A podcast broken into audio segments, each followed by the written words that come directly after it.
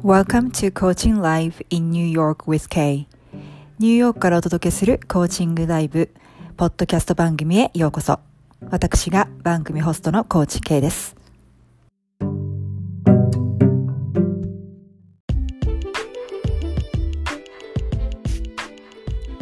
Hi everyone, thanks for tuning in today. I just wanted to say hi and introduce myself as well as what my podcast program is about. リスナーの皆さん、こんにちは。ご愛聴ありがとうございます。この番組では2012年より認定ライフコーチとして活動してきた私コーチ K がシナリオなしのコーチングセッションをお届けして皆さんにコーチングを身近に感じていただきセッションを通して皆さんの人生がより豊かに楽しく軽やかになるよう願いを込めて番組作りをしています。またゲストをお招きして皆さんが辛い時、苦しい時の乗り越え方、切り替え方のヒントとなるようなお話をお届けしています。ゲストの皆さんのお話はきっと皆さんに勇気とインスピレーションを与えることができると思います。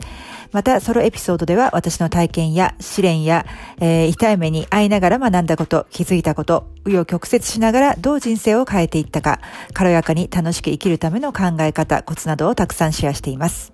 ニューヨーク発形式軽やか人生ゲームコーチングで人生をゲームのようにデザインし、真の自分と一致しながら思い通りの世界を作り、軽やかに最速で夢を実現することをサポートしています。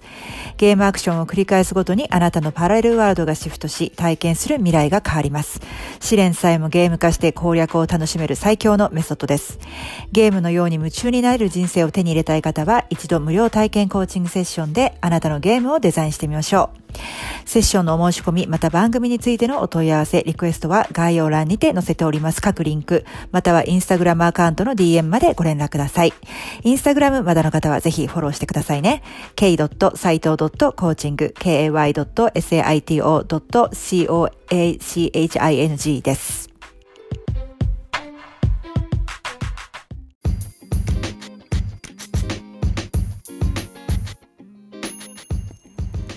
ここで一つお知らせがございます。今までウェブサイトからお申し込みいただいた方に、えー、自分らしく生きるための7つの秘訣という無料冊子、えー、プレゼントをさせていただいたんですけれども、えー、今回、えグレードアップした内容で、えリニューアルしました。ちょっとエンディングの方でもお話ししてるんですけれども、もうもやもやのお持ち帰りはしない、一気に波動が軽くなる、自分らしく生きるための7つの秘訣ということで、えー、新しいバージョンで、えー、内容盛りだくさんでお届け、しております。えー、こんな方にお勧めしています。周りの人、事象に振り回されてる感がある。自分のやりたいことはいつも後回しでなんだか不満、満たされない毎日。家でいつも一人もやもやしている。自分がどう思うかより他人の目や評価を優先してしまう。自分らしく生きたいけどなかなか振り切る勇気がない。どこから始めていいかわからない。えー、これに一つでも当てはまる部分がある場合は自分からずれている証拠です。この無料プレゼントの7つの秘訣を実践することで、あなたの波動が軽くなり、本当の自分を感じながら生きることが当たり前。えー、デフォルト初期設定になっていきます。えー、プレゼントご希望の方は、えー、概要欄に貼り付けてありますリンク、またはインスタグラムの DM から、えお申し込みください。たくさんの方のお申し込みお待ちしております。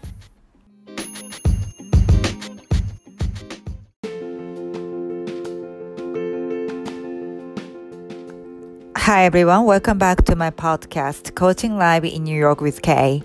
This is a recording of my Instagram live when I talked about healthy, faultless, natural flow and circulation of everything and how you can incorporate that into your life to create true abundance. So this week is the first half of that Instagram live. Be it your belongings, your money, your knowledge, your experience, love, kindness, you name it. Are all these things flowing effortlessly in your life? If not, you must first share, let go, and give. Words you use are not exceptions. What you give is what you receive. It actually multiplies. People say what goes around comes around. はい、皆さんこんにちは。えー、今日はですね、えー インスタグラムライブの、えー、以前お話ししたあの循環させる力、循環させて豊かさにつなげるという、えー、ライブをしたんですけれども、えー、そのライブの前半戦となります。今週と来週に分けてお届けしたいと思います。えー、っと、なぜ循環させる力っていうのが豊かさにつながるのか。えー、これは皆さんが所有されているもの、えー、それからお金、自己投資もこのうちに入りますね。それから、えー、皆さんが持っている知識、経験、情報、えー、また愛の循環、えー、カイネスの循環ですね。で、これって言葉も、あの、同じなんですね。皆さんが普段使っている言葉。で、常に出す方が先で、えー、出したものっていうのは倍になって帰ってくる。えー、まあね、平家物語の冒頭で、諸行無常っていうのを言われてますけれども、あれって、まあ循環させる力のことなんだなって今更ながら思ったんですけれども、要はその変化していくっていうことが、実は一番正常な状態であって、常に流れていくもの、流れているも、いくものなんですよね。で、それって同じ状態が続く、つまり固定してしまっているっていうのは、実は正常じゃない。っていうことなんですよね。変化が正常であるということです。えー、それでは、えー、今回と前、今回と次回に合わせて、えー、インスタライブのレコーディングをお楽しみください。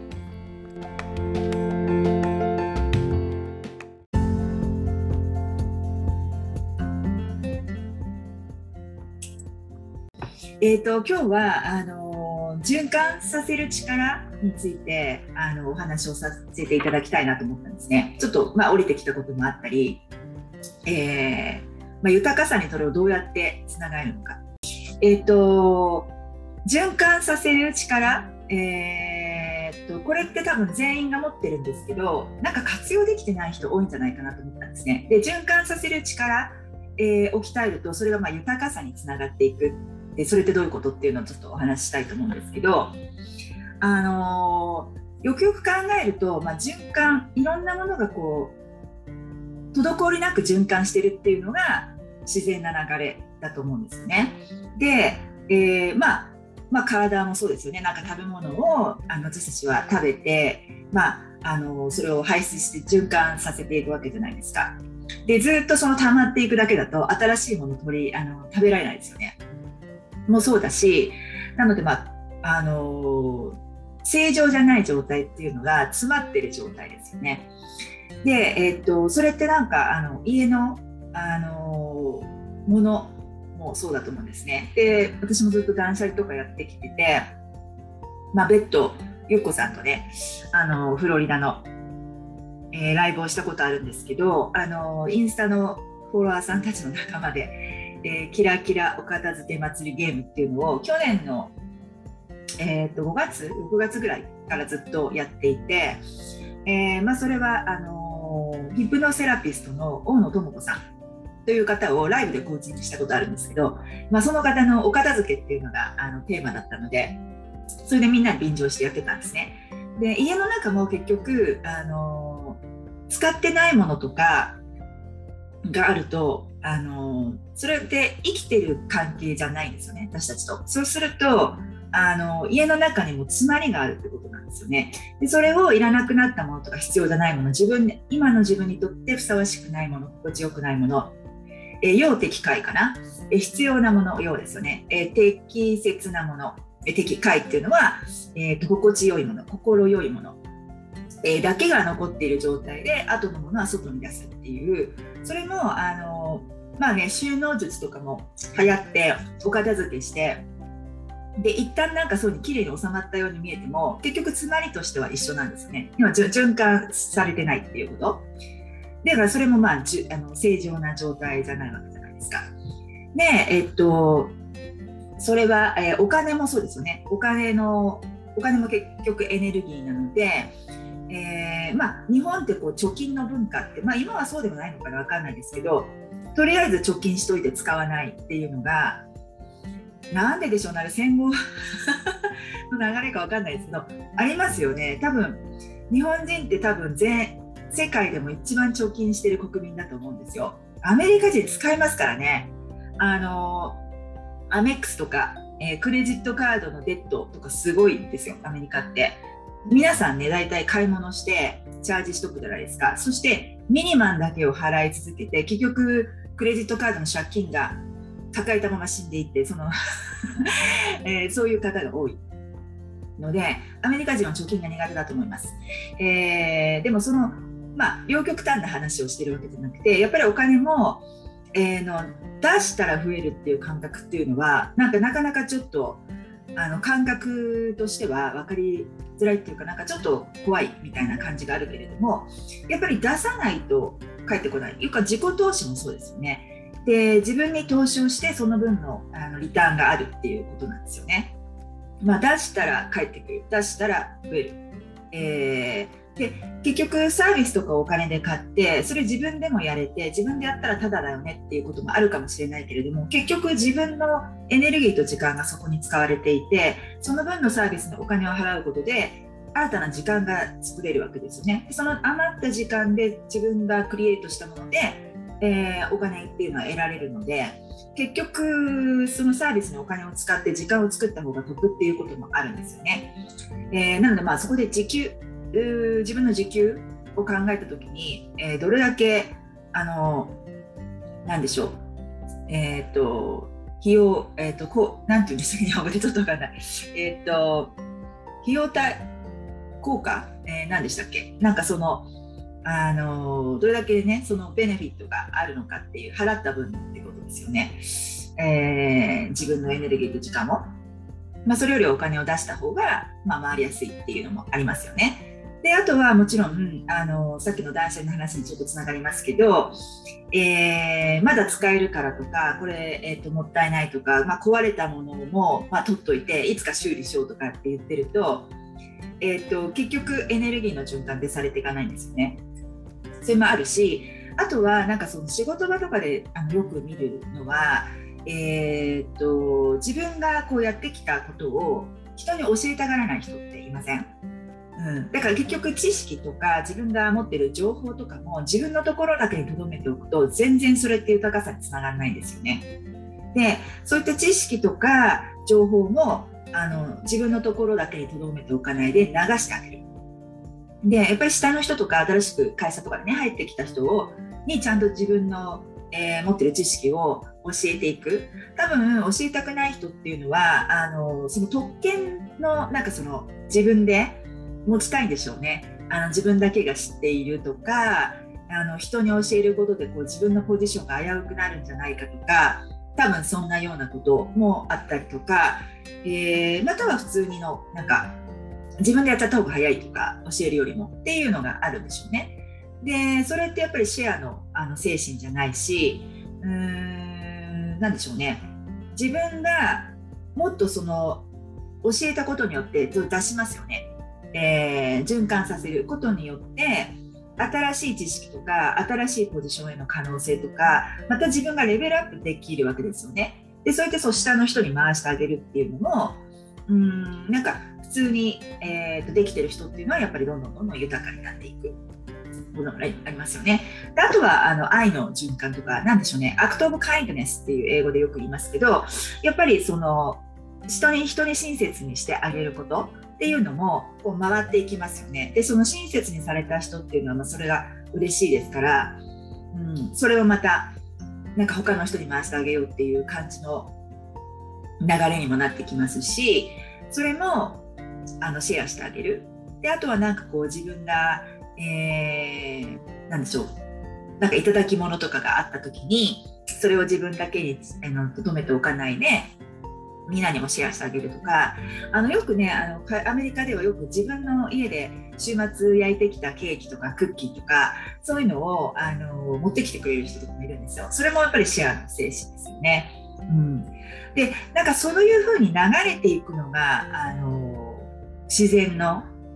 形だと思うんですよね。で自分のやっぱりなんかそのなので人生の中に詰まりがあるっていうことはその循環を自分のとこでストップさせているのでこれはもう流れていかないわけなんですよ。お金の流れもエネルギーの流れも愛の流れもそうだし物の流れもそうだし人間関係もそうですよね。でコミュニケーションでま言葉の循環っていうのもあると思うんですよね。あの結局なんか結論は自分が出したものが返ってくるっていうこの地球の世の中の仕組みなんですよね。で、あの求めてばっかりいる人っていうのはやっぱりやってくることを待ってるだけの待ちの姿勢で自分から出していかないですよね。だけど出すのが先なんですよね。で息吸う時もあの呼吸呼吸もね出すのが吐くのが先で吸うっていうこと出さないと入ってこない。そのスペースができない限りは入ってこないのでえなんかいいことないかなとかなんかお金もっと増えないかなとかうんと例えば私が昨日ストーリーズでシェアしたのでは、えーと、その自分が you are, you are trying to find the right person って言ってだけど you are not trying to be that right person って言ってあのその right person をいい人とかいいご縁を一生懸命探そうとするんだけどあの自分がそのご縁とつながるような人物にあのなろうとしてないっていうことなんですね。なのでそういう人と出会いを求めるんであればそういう人にふさわしい自分であることがまず最初なんですよね。これはもう波動の法則と、えー、まあ、引き寄せの法則つながってくると思うんですけど自分がまずその人物にならない限りはそういう人ってそういう人とのご縁っていうのはたとえ一緒あったとしてもつながらないですよね。これってだから夢の実現も同じであの人ってやっぱり do, do フォーカスで夢を私の夢を実現するには何をさあのしなきゃいけないんだろうってそのアクションプランとか、えー、達成したいことあの do, do, do, do フォーカスって言っちゃうんだけどあのその何をやっていくかっていうのももちろん大切になってくるんだけれどもそれより最初にじゃそれを達成してる自分ってどんな自分なんだろうっていうことを考えるのが先決なんですね。じゃないと例えばその do のところを先に達成したところでえっ、ー、とどういう自分になりたいのかっていうのがないと結局そのことを達成した後にまた違うやりたいことが出てきてまたそっちも達成しますってやっていくともうなんかこう同じこのレベルのあの円をずっとぐるぐるぐるぐる回っていて何年経っても何をどんなにいくつ達成してもあのね何て言うんでしょうねかうんなんかコンプリートした感じがしないんですよね。なので自分がどこ向かっていってるか分かんなくなる。でもこういう人物になりたいんだっていうのが先にある場合はじゃそういう人物になるためには何をしたらいいんだろうっていう逆発想になるのでその人物になるためにすることだけをあの選別されて厳選されてっていうのかな？あの無駄のない do アクションができるわけなんですよね。そうするとそのアクションがそのどんな自分になりたいかっていうのに全部つながってくるのでえっ、と夢を達成するのはすごくスピードが速くなりますし、えー、そのやってきたことっていうのがそのか全部があのどういう自分になるかっていうのにつながってくるので遠回りをしなくて済むっていうのがあるんですよね。なので、まあ、何どういう自分になりたいのかで達成したいことがあったらその達成したいことができてる自分ってどういう自分だろうでそこにどういう自分だろうってそのどういう自分っていうのがしっくりこない場合はやろうとしている do アクションっていうのはまた達成したいことっていうのは合ってないってことなんですよ。うん、だで、えー、達成したいことがあるってそのそれそれが先でもいいんだけどじゃあそれが達成してる自分ってどんな自分だろうって言ってその自分っていうのがしっくりこない場合はゴール自体を考え直した方がいいっていうのがありますよね。うん、なのであの話を戻すと、えー、結局その、まあ、自分が最初に出す自分がまず出していくで自分が何か欲しいものがあったら、えー、それをまず人にしていくっていうことなんですよね。例えば自分は楽しいを増やしたい私はそういうふうなコーチングをしてるんですけど、えー、だったらその楽しい、まあ、自分が楽しいと思うことを、まあ、シェアしていくっていうことですよね。えー、っと何かいいことお役に立つ情報を知った。お店のこのお店美味しいって知った。それをまシェアしていく。そのシェアしていく喜びっていうのは倍になって帰ってきます。で自分が出したものっていうのはいいものであれ悪いものであれあの半沢直樹じゃないですけど倍返し倍返し 倍返しでやってきます。なのでその法則を知っていると怖くて悪いもの出せないんですよね。それはあの開運マスターの桜庭つゆきさんがこの間言ってて、えー、ストーリーズでシェアしたんですけどうんと神が宿る7秒間じゃないけどそのいい言葉いい言葉を出しているっていうことがやっぱり大事で、えー、それは自分に対してもそうでため息とかあギモンさん想像することも大切そうですよね想像力超大事ですよね。うん、あの想像してまたちょっとあのなんだろう話が若干ずれるかもしれないけどあの想像力っていうのをなんかだんだん落ちてきてるなっていうのは思うんですよね現代の人っていうのは。あもちろん全然あの想像力があるからこそユニークなものがあのサービスとかものが販売されたりとか世の中に出回ったりするのもそうなんだけどなんか一般的に見てインジェネラルでで想像する力っていうのはその自分の、えなりたい自分をイメージングする力もそうだしあとはその相手の気持ちとかを想像する力とか物事の先を想像する力ですよね、うん、で私いつも思うんだけどやっぱり小説を読むのが一番いいんじゃないかなと思うんですよね。でも小説を読んで一冊読んだから想像力が上がるっていうんじゃないけどそれはもうその読書の習慣っていうか、うん、実用書とかビジネス書とか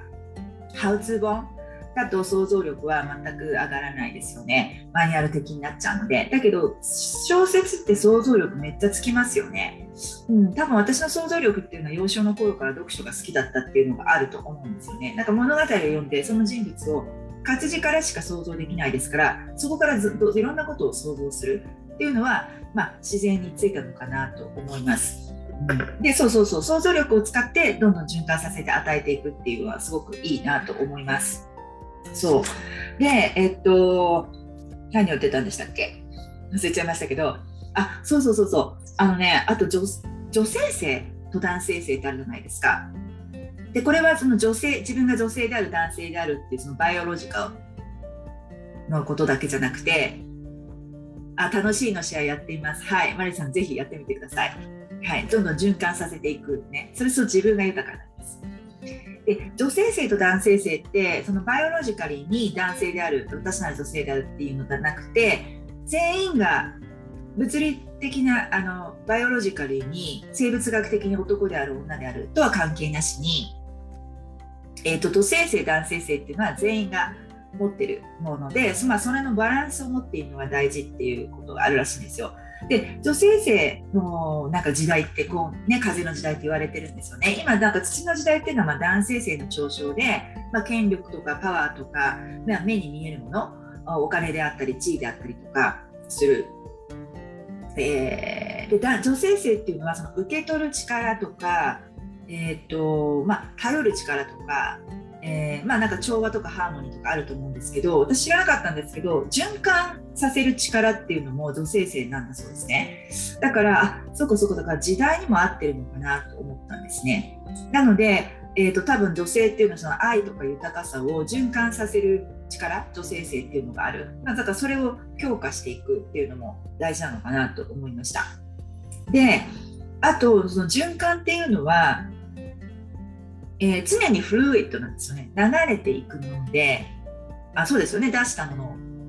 受け取って、自分から出していくっていう、出す方が先で受け取るじゃないですか。で、それって常にこう流れていくもので、まあ、だから断捨離っていうのは今ここっていう時間軸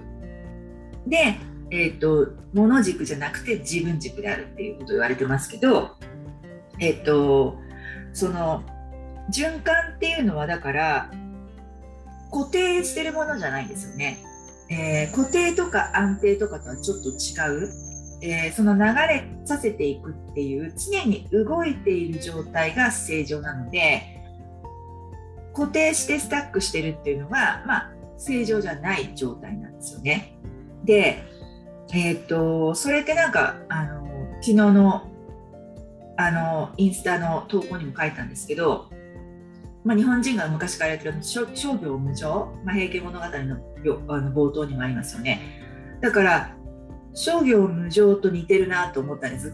最近なんかこう降りてきてあ商業無常ってそういうことかみたいな循環結局循環なんですよね。世の中も絶対その何でしょうね。人の一生もそうだしこうサイクルがあるんですよね。で常にこう動いていて、まあ、そういった栄えたものも滅びていくっていうのがありますけどだから、え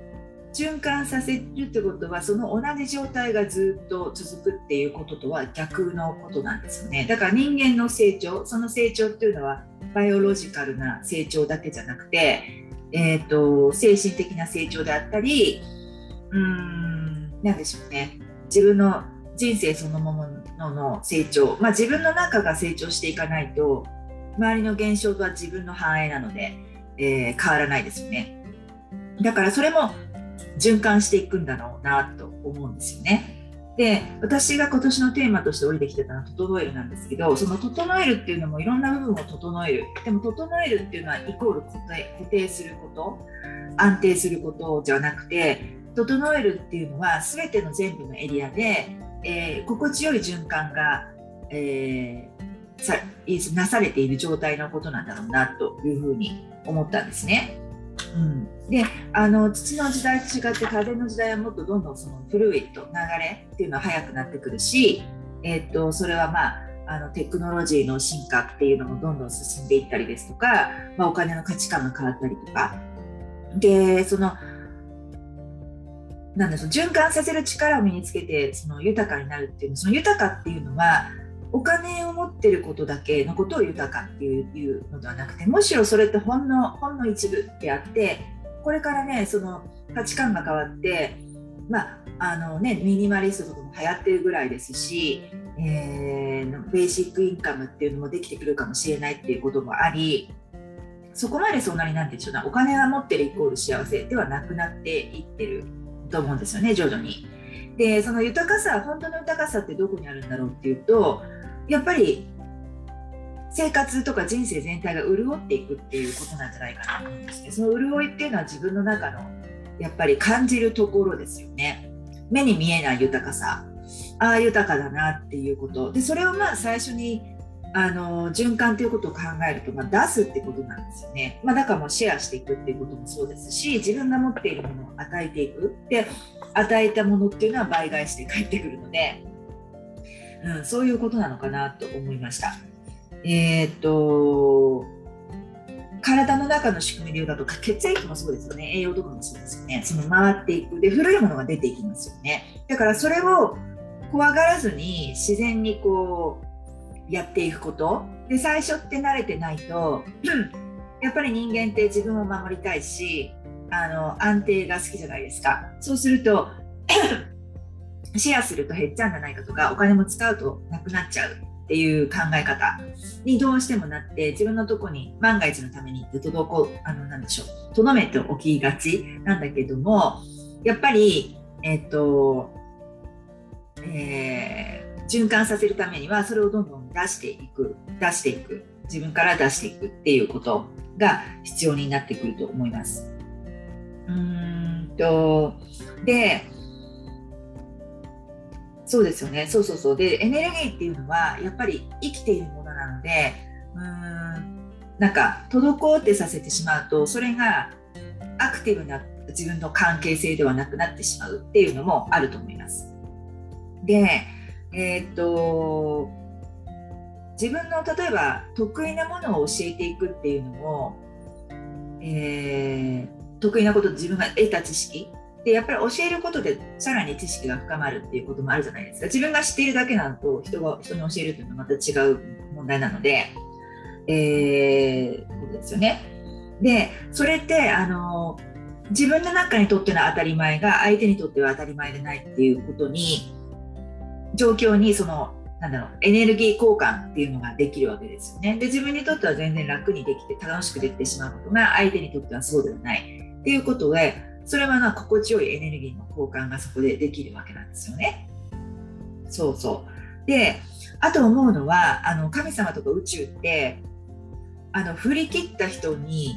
やっぱり一番サポートするサポートが入る応援する。なんか振り切れる人っていうのはあのコミットメントできてる人であの自分の本当にこれをやりたいんです本気で変えたいんですって言った人にやっぱり神様とか宇宙って味方してくれるんですよね。まあ、中途半端にやったりとかあとまあやってるんだけど振り切れてない人っていうのは、まあ、そういう人ってたくさん他にもいるじゃないですかだから振り切れた人っていうのはあのあこいつすごいなみたいな感じで応援が入るんだと思うんですあとなんかユーモアがある人とかねあのあのなんかちょっと言い方悪いですけどバカになりきれる人っていうのはあの神様の応援がすごい入る人なんだろうなと思います。なのであの全シャリとかねあの提唱している桜庭さんとかはもう全部全部もう8割以上捨て切った時にかなり人生が変わったと思うんですよね。でやっぱりそれってちょっとずつちょっとずつやってる断捨離してる私みたいな人とはやっぱ違うわけですよね。で振り切った時にやっぱりあのその運が開けるっていうことああると思うんですよね。うん、でも振り切るのがあのあの決していいっていうわけじゃないけどあのそういうことができると多分宇宙に対して宣言ができてるっていうことそのだと思います。でもそれが無理な人はまあ一歩ずつ進んでいくっていうことで、まあ、ちょっと進む、えー、っていうと1年間でだいぶ進みますよね。だからその考えがちなのは私たちってちょっとずつやっても意味ないんじゃないこのぐらいやったってなんか大して変わんないよっていうふうにしてその一歩も踏み出せないいろいろなんかこう言い訳が自分の中にあって、うん、だけど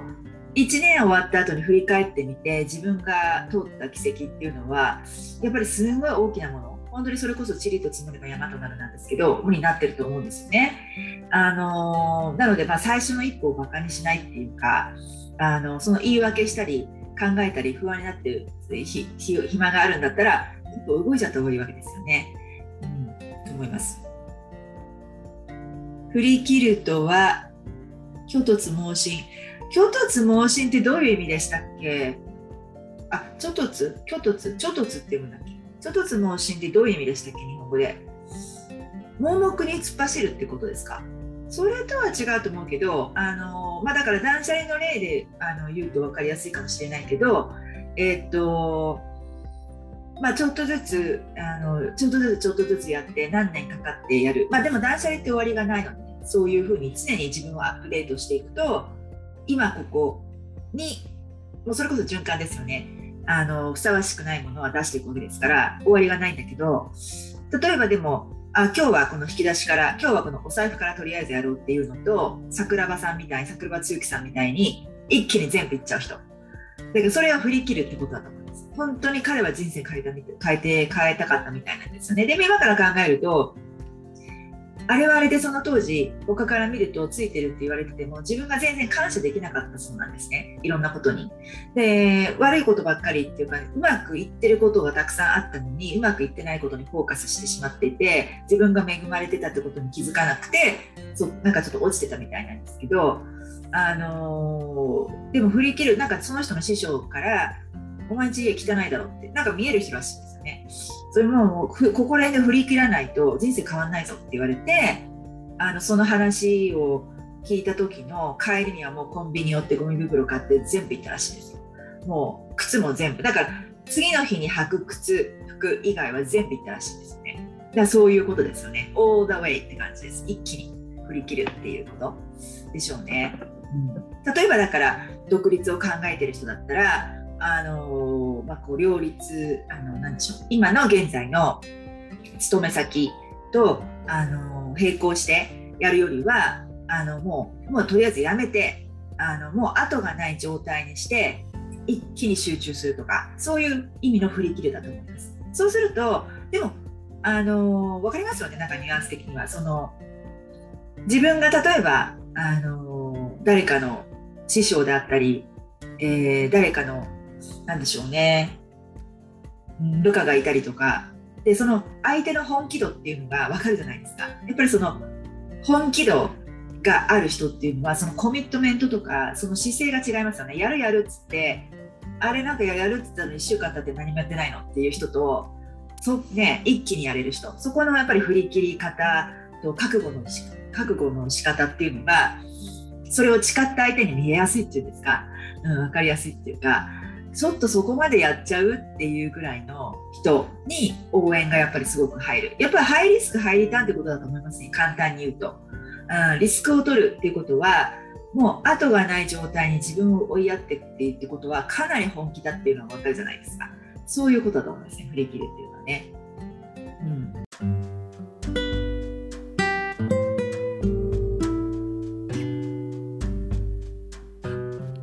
はい。ということで、今回のエピソードはいかがだったでしょうか？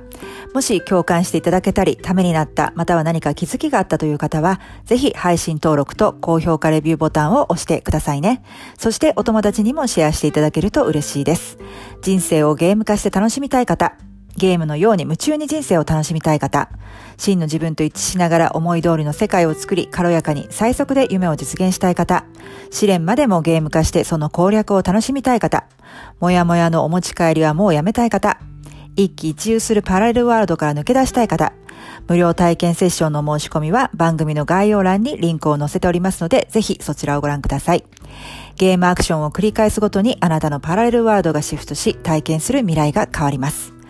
また現在、もうもやもやのお持ち帰りはしない、波動が軽くなる、自分らしく生きるための7つの秘訣、無料 PDF をプレゼントしておりますので、そちらも合わせて概要欄からクリックしてくださいね。インスタグラムまだの方は、えー、k.saito.coaching までぜひフォローをお願いします。それではまた、ポッドキャストでお会いいたしましょう。コーチ K でした。Thank you for stopping by and sticking to the end of the show today. I hope you really enjoyed today's episode and come back and see me again in another episode. I can't wait to see you then. Bye.